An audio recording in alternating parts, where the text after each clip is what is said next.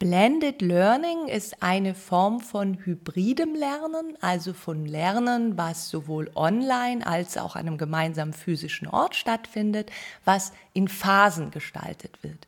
Blendet meint also, es gibt erst eine Phase, wo man sich beispielsweise an einem gemeinsamen physischen Ort trifft. Danach gibt es auch Online-Phasen, die auch wiederum unterschiedlich lang sein kann. Dann gibt es vielleicht auch wieder ein Treffen an einem gemeinsamen physischen Ort und so weiter wie dieses Blended im Einzelnen gestaltet ist, also wie viele Online-Phasen es gibt, wie viele Phasen es ähm, vor Ort gibt, wie lang die jeweils sind, was da jemals die Themen und die Inhalte sind, das ist in einem Blended-Kontext gar nicht festgelegt, sondern das ist dann genau die pädagogische Herausforderung, vor der man steht.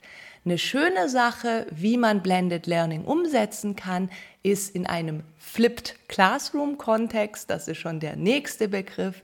Das funktioniert dann so, dass man sagt, das, was ähm, inhaltlich einfach vermittelt werden muss, was man wissen können muss, um in irgendeiner Form sich gemeinsam auszutauschen oder weiterzukommen, das wird schon vorgeschaltet als Selbstlernmaterialien.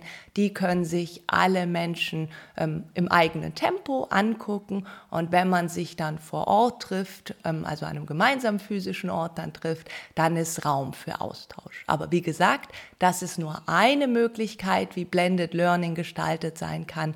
Es ist genauso auch möglich, sich auch online beispielsweise gemeinsam zu treffen und zum Beispiel schon Themen und Ideen zu sammeln und dann trifft man sich an einem gemeinsamen physischen Ort und arbeitet die dann gemeinsam aus. Oder man kann es auch so gestalten, dass man sich an einem gemeinsamen physischen Ort trifft, da ganz viele Sachen erarbeitet, lernt und ähm, gemeinsam sich überlegt. Und dann macht man danach beispielsweise nochmal ein Nachtreffen, was dann online stattfindet und bespricht, was ist denn jetzt daraus geworden oder wo braucht noch mehr Unterstützung.